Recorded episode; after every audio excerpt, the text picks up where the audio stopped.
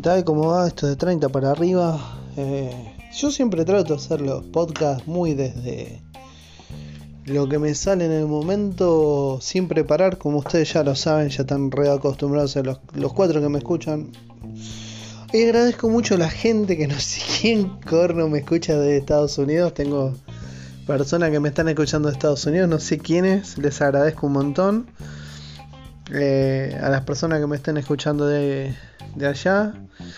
Eh, justo les iba a hablar. Es un. No sé, tengo, que cambiar un poquito porque vengo medio, medio oscuro con el tema de las críticas. Y el prometo, no prometo, pero voy a tratar de cambiar un poquito para la próxima, el próximo podcast. ¿Ven por qué? Porque estoy a un día de que se estrene eh, la nueva de Batman de Pattinson en HBO Max, ¿no? Y que, hace HBO obviamente está pasando toda la trilogía de, Nolan. Y yo ya lo he comentado cuando eh, expliqué cuáles son las cosas que a mí no me gustaron de la, de la película de Pattinson. Tiene cosas buenas, cosas malas. Si quieren escucharlo, tengo dos podcasts hechos de, la película de Pattinson. Búsquenlo si quieren, si no, está todo bien también.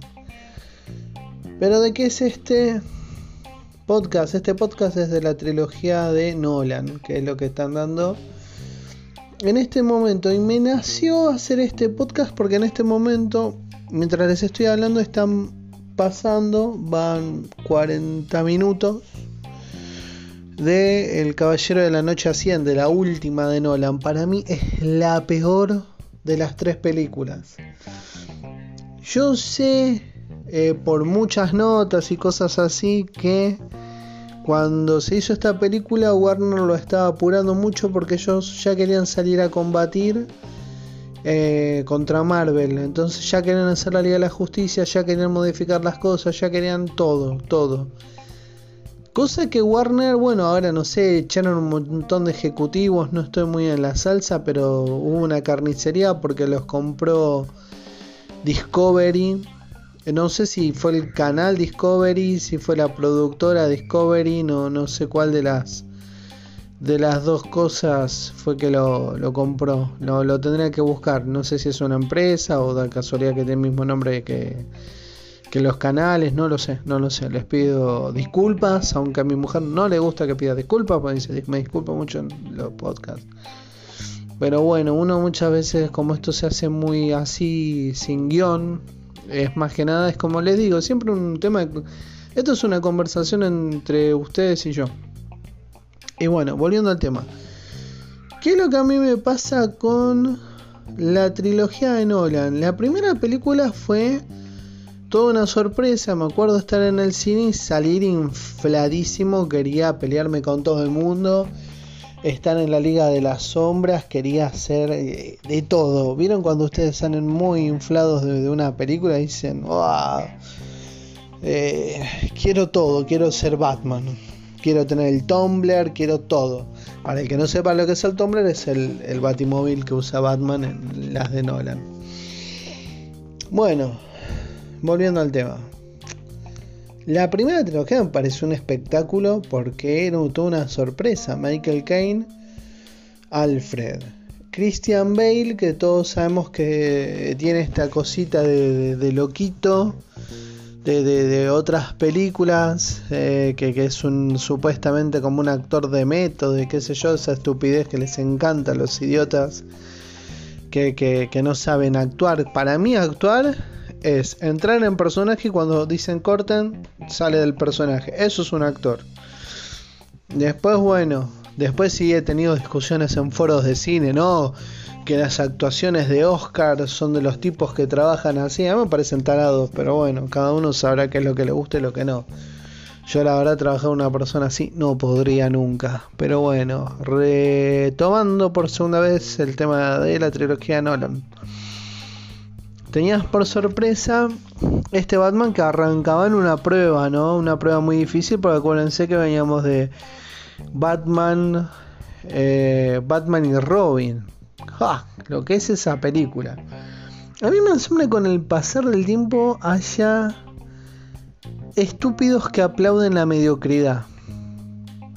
Y dicen, no, es lo más cercano al cómic, no, es lo más cercano a ver. Justamente, eh, uno no quiere un cómic, uno quiere algo dentro de los tonos adaptados a la realidad y sobre todo veníamos de las versiones de, Keaton. Eh, si vos venís de las versiones de, perdón, de Tim Burton, eh, actuadas por Michael Keaton, si vos tenés una seguidilla de películas que van con un, una determinada. Eh, un determinado tipo de, idioma, por así decirlo, ¿cierto? Un determinado tipo de estructura, un determinado tipo de realismo, un determinado tipo de villano. Vos sabés que se maneja en esa línea. Entonces, vos no estás eh, fuera de, esa línea. Y con Joel Schumacher, cuando le agarran el número 3, que es eh, en el momento que, que, abandona a Tim Burton y Keaton, bueno, se arruina y bueno, en un momento por ahí cuente todo mejor, pues si no, ya estoy contando la historia de, fílmica de Batman y, no estoy contando lo, lo, que a mí me pasa con la de Nolan. Y es un, es un problema cuando uno hace los podcasts así sin mucha estructura. Pero bueno, retomemos, perdón, el tema por tercera vez. Vos tenés muchas líneas acá que son fantásticas porque tenés toda una sorpresa de actores que son fantásticos, todos al orden de eh, el traje de Batman. Entonces es una película que está muy sostenida, extremadamente sostenida por la actuación, porque uno ¿Qué es lo que pasa con las películas estas? Uno está preguntándose todo el tiempo ¿cuándo va a aparecer Batman? ¿Cuándo va a aparecer el Batimóvil? ¿Cuándo va a aparecer Batman? ¿Cuándo va a aparecer Batimóvil? Parte de eso lo tiene las de Michael Keaton de Tim Burton. Uno quiere ver eso, la emoción. Y las de Nolan envuelven tan bien la historia con unos actores tan espectaculares, no que en, la saga de Tim Burton hayan sido malos, sino que me refiero a, nivel eh, eh, guion, eh, actuación, en un mundo real, es espectacular. Uno nos está preguntando constantemente cuándo va a aparecer Batman o cuándo va a aparecer el Batimóvil y esas cosas. Uno está abarcando una historia, este, está muy en sostenida la película a nivel guion. Bueno, eso es en la primera, aparte de que vos tenés a Liam Neeson interpretando a Ra's al Ghul. Para los que leímos cómics sabemos quién es Ra's al Ghul. Obviamente que siempre son cosas más sostenidas traídas a la realidad. Es como un, es como que cuando uno ve la, saga de Nolan es en el momento que uno hace como un, contrato eh, silencioso, ¿no? De yo te voy a dar los personajes pero en un mundo real. Y bueno, la película en sí es fantástica, que, es The Dark Knight, el Caballero Oscuro. Él quería que sea así, pero como insistieron por el tema de cómo le había cagado George Schumacher en la, última saga que, había, eh, que había tomado de la, batuta de, de, Burton, había arruinado la, saga con Clooney, eh, Schwarzenegger, Uma Thurman, bueno ustedes ya saben, los que son seguidores de Batman saben el desastre que fue eso. Y volviendo eh, al tema este, es como que mm, la Produ Warner dijo, eh, no puede ser el Caballero de la Noche, tiene que ser eh, algo más sustancioso como que tenga el nombre, que, diga que es Batman. Y bueno, lo, pusieron, generó millones, la película logró su, secuela. Para la secuela estaba Heath Ledger y yo a Heath lo venía siguiendo ya de por sí eh, por Corazón de Caballero. Me encantaría poder mentir y decir como muchos que vi 10 cosas que odio de ti. Pero la vi de grande y una vez con Ledger ya no estando con nosotros. Y es una película que me gusta muchísimo porque eh, pese a que es una película estúpida, romántica, de finales de la década del 90, eh, tiene esa magia de que es una burbuja de tiempo, como pasa con, con, otras películas de, la época, ¿no? Y em, yo a Ledger lo conocí ya con Corazón de Caballero, que me, enloqueció esa película. Y después lo seguí con eh, El Devorador de Pecados. Si no la vieron, véanla, es un peliculón. Me asombra que mucha gente no la ubique. La película es una, una barbaridad de película. Es tremenda. Eh, véanla, está muy buena. Es un poquitito medio de terror, de ciencia ficción, tiene, tiene muchos tintes muy copados. Bueno, yo lo seguí ahí. Y obviamente cuando lo anuncian como el guasón, y un poquito de, miedo me dio porque yo conocía muy bien la voz de Heath y él tenía un bozarrón fuerte, como un bozarrón fuerte como para interpretar al guasón, era medio extraño, había visto la prueba de maquillaje, mucho no me había convencido porque uno Mm, mantienen ciertos márgenes con el guasón, como que uno ya sabe el traje violeta, la, boca de rojo, el pelo verde. Y este era una cara. las fotos de prueba anduvieron por todos lados. Hay unas de prueba que son muy buenas, que son como de película de terror. Y otras que son pruebas de trajes muy buenos que tienen que, se va, que se va moldando el personaje. Ahora, lo que sigue es en torno a, todo lo que es la, segunda película. Va eh, completamente... Todo, todo va, va, va enmarcado una película que es fantástica por cómo se da el personaje del guasón, cómo se presenta, cómo eh, se entrelaza el, personaje de Harvey Dent, como se entrelaza eh, el, personaje de, de, Batman en, esta nueva misión. Eh, cómo, se van, cómo, cómo hacen equipo con Gordon. Y es fantástico porque la película no es como pasó con la de Keaton, que era la película 80% para Jack Nicholson haciendo el guasón, ¿no? Y, obviamente el 20% era para Michael Keaton haciendo de Batman, eh, casi en silencio, sin líneas. Y hay una, una diferencia muy grande. En estas películas es como que Batman sigue teniendo la importancia de ser Batman, pero Heath Ledger sabe cómo ganarse los momentos, sabe las caras y uno sabe que la película no está hecha para él, sino que él es uno de los personajes. Pero lo desenvuelve tan bien al personaje del Guasón que quedan años luz de cualquiera de los personajes que está dentro de esa película. Y yo creo que, no sé, a la hora como mucha gente dice, es la mejor película hecha por eh, de superhéroes. Yo no sé si lo podría poner. Para mí, las películas siempre lo máximo pueden llegar es a un 9. Porque al día que vos encuentres el 10, tenés que poder justificar al, al 100% por qué es tan buena para vos por qué esa película llega al 10. Yo al día de la fecha, para mí la única película a mi gusto que llega al 10 es El Cuervo. Pero bueno, eso es punto aparte. Nada que ver con lo que estamos hablando de la trilogía de Nolan. Y vos tenés un Michael Caine que sostiene la película, un Christian Bale que sostiene la película, tenés un, un Aaron Eckhart que sostiene la película. Es, es muy bueno el personaje de Aaron Eckhart. Em,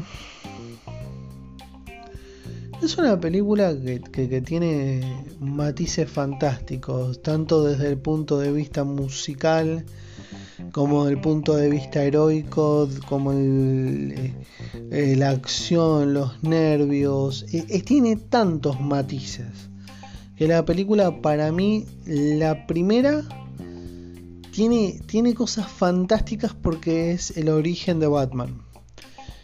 Y es como decir, es un 8 perfecto. Es un 8 perfecto. ¿Y por qué le doy un 8 a la primera? Me gustaría darle un 10, pero ya expliqué lo del 10. El, el 8 se lo doy porque la película eh, podría haber sido tal vez más dinámica y no es tan dinámica. La 2 es un 9. Perfecto, redondo, reluciente, es, eh, es fantástica. Pues es una película que se pasa extremadamente rápido. Es una película extremadamente divertida, es una película extremadamente entretenida. Ningún personaje hace el ridículo, ningún personaje está de más. Eh, las secuencias son más de acción, eh, son muy pocas las escenas tanto de pelea como de cosas así. Está muy, muy, muy bien sostenida. Pero bueno, ¿por qué estoy hablando de la trilogía de Nolan? Porque esto nace de este momento que estoy viendo El Caballero de la Noche Asciende, que para mí es una película tan, tan patética y tan mala y tan ridícula en muchos aspectos. Porque es una película constantemente con fallas de edición. Es una película constantemente con fallas que yo he visto.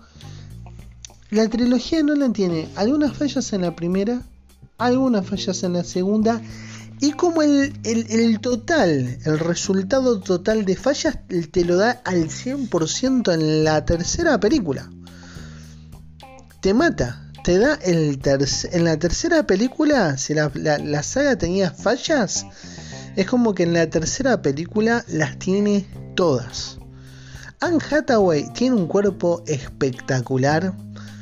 Es una de las pocas mujeres que he visto con un cuerpo tan espectacular como el de ella. Piernas largas, es linda, eh, tiene excelentes labios, tiene, tiene, tiene, tetas grandes, tiene, perdón lo de las tetas, ¿no?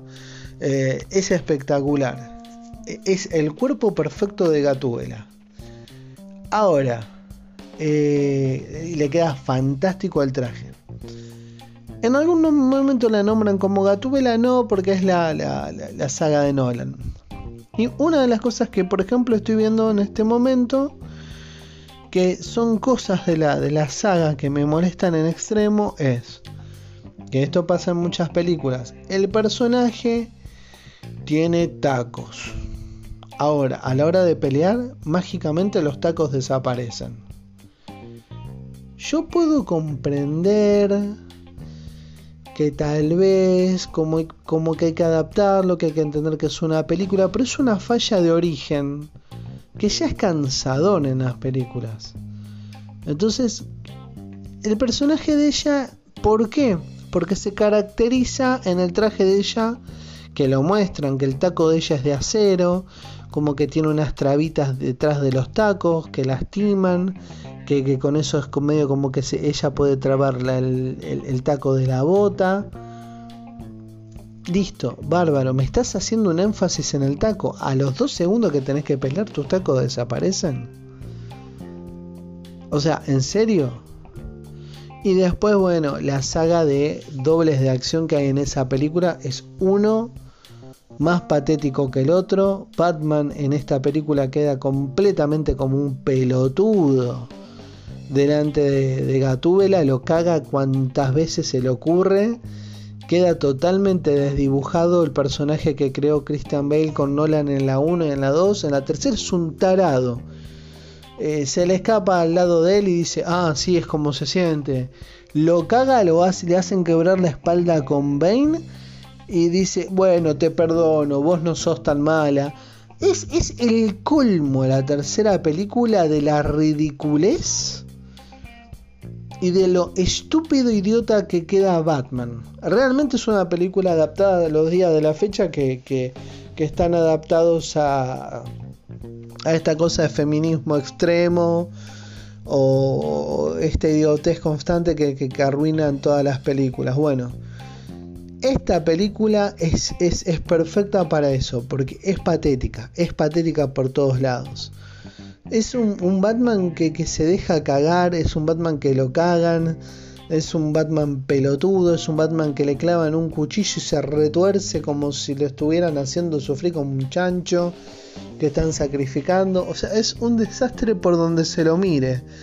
Eh, después, por ejemplo, a lo que ves que desdibujan tanto la película que Michael Caine, que lo apoya en la primera y en la segunda película para que se sostenga él como... Eh, escudo de lo que representa, en la tercera le termina diciendo, si usted va a seguir haciendo esto, yo me voy. O sea, ¿cómo? En los primeros años lo apoyás y de golpe decís, no lo apoyo más. Eh, yo puedo entender que tal vez en una persona mayor, en una situación así, pero seamos honestos, estamos hablando de Batman con Alfred. Eh, Alfred se queda con Batman hasta el día que muere. Eh, es, entonces es muy contradictorio tanto lo que pasa con el personaje. Después la vuelta de rosca de Talia al Ghul. El que lee cómics sabe que Talia al Ghul es la hija de Ra's al Ghul, que no es así, que no. Bane el personaje más poderoso, el que marcó un antes y un después en, la historia de Batman quebrándole la espalda en el cómic. Eh, este hombre que no, tenía un acento definido porque había crecido en una cárcel en Latinoamérica, encerrado desde que nació, eh, habla, con, habla con, un tono gracioso de... Oh, ustedes van a ver. O sea, es, es, es es demasiado. Tom Hardy hace, bien el papel. No digo que lo haga mal. Tom Hardy es Tom Hardy y es espectacular en lo que le den, inclusive en Bane. Pero por ejemplo, Anne Hathaway es de madera a nivel, por eso me, fui. Es de madera al, al hecho de querer ser una mujer sexy. No lo es.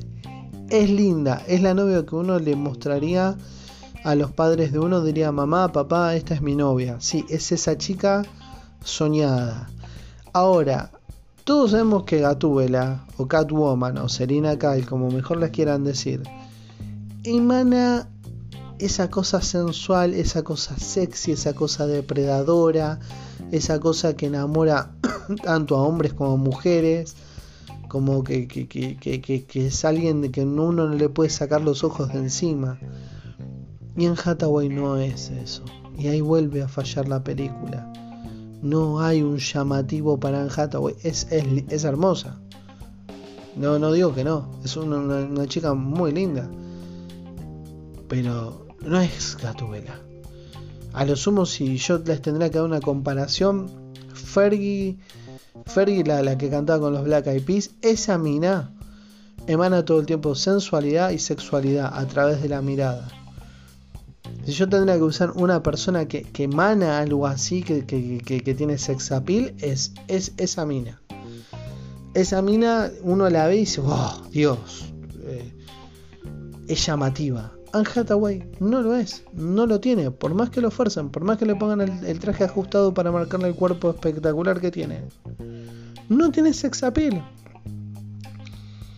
Hay mujeres que sí lo tienen, hay mujeres que no lo tienen. Esta chica no lo tiene, es linda, tiene buen cuerpo, pero no lo tiene. Y eso son una de las tantas fallas que tiene esta película. Después, como yo estaba hablando dentro de un paréntesis, Tom Hardy está muy bien, es espectacular, pero hace alusión de la fuerza, de lo, poderoso que es Bane en, dos escenas de pelea que son muy cortas. Y después todo eso queda diezmado, el, personaje este tan poderoso como ven, a ser asesinado por Anne Hathaway de un escopetazo con, el Batpot, con la moto de Batman. Y bueno, y una de las últimas cosas, pues veo que, se ve que deliré en extremo con la saga de Nolan. Una de las cosas que creo que es lo que más me molestó es lo de, lo de Joseph Gordon Levitt que es... Eh, ah, una vez cuando era chico usted vino al orfanato y puta, uní todos los cabos, usted es Batman. O sea, años y años que Ciudad Gótica nunca supo quién, es Batman, él, porque Bruce Wayne fue un orfanato una vez y se lo cruzó, lo miró a los ojos y dijo, ese es Batman. O sea, mmm, perdón, eh, me cago en Dios.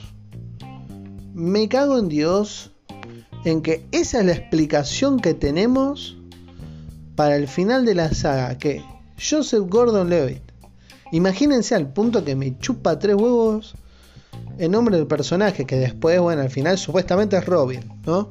Otra ridiculez de la saga de Nolan eh, eh, espantosa. Eh,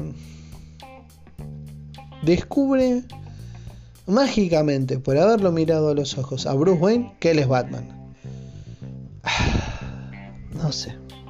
Digo, la verdad. Es demasiado es una saga demasiado pelotuda. Al final arruinaron. Miren los, los dobles en, la escena del hielo. Hay uno que levanta una ametralladora, no sabe para dónde mirar antes de que, de que reciba el dardo de, Batman en la nuca. Después cuando lo tiran a Joseph Gordon-Levitt, eh, que, que, Batman lo rescata también, eh, pelean contra Batman esperando de a turnos miran, abren los brazos antes de ir a pegarle a Christian Bale o al doble. Es, tan patética la película. Es tan patética. Y una de las cosas que a mí me molestó en extremo es esta cosa que hace Nolan de voy a dejar el final a tu imaginación, a ver si él sobrevivió o no. ¿Vas a ver una película de casi tres horas? Y encima que te pago la entrada, pago la producción de esta película por una entrada, paga eso. El sueldo de todos estos que después por ahí no te quieren dar ni un autógrafo. Para que yo me imagine cuál es el final, si el final es la imaginación, no es la imaginación, fue verdad, no fue verdad, aunque en notas él dijo que sí, que es verdad, como termina el final es lo que uno ve. Pero por ahí no, porque lo hace por ahí por reírse. Esas cosas es lo que la saga de Nolan queda arruinado con esta última película. O sea, es, es, es, es muy bajo. Es una película que yo la tengo en Blu-ray y creo que la, la, toqué una vez. Pero aparte por la cantidad de veces que la pasan muchas veces por HBO, canales de, de cable, que es una porquería. La verdad, es una película que la, la, última de la saga es más para el olvido que para otra cosa. Pero bueno nada, perdón por lo, extendido de, este podcast, pero cuando miro la, tercera película como ahora que la están dando, es, patética de todos los puntos de vista. Es patética en actuaciones, es patética en los dobles, va, en, sí, en actuaciones hay muchos momentos que la verdad flojea mucho. Lo único que reconozco de la tercera película es Tom Hardy y Michael Caine. La verdad, tipazos. Me saco el sombrero. Le tenés que actuar con una máscara apretándote la cara todo el tiempo. Y después Michael Caine es Michael Caine. Es. Nada, si uno lo ve en la calle, uno se tiene que arrodillar porque es lo más grande que existe en el cine a nivel actoral. Existe antes que yo naciera. Antes que yo naciera, él ya era Michael Caine. O sea, nada, es esa gente que uno le tiene que rendir tributo cada vez que lo nombra. Así que nada, bueno gente, eh, perdón lo largo del podcast, les dejo este, este, esta charla de compañía y bueno, esto es de 30 para arriba y nos estamos hablando.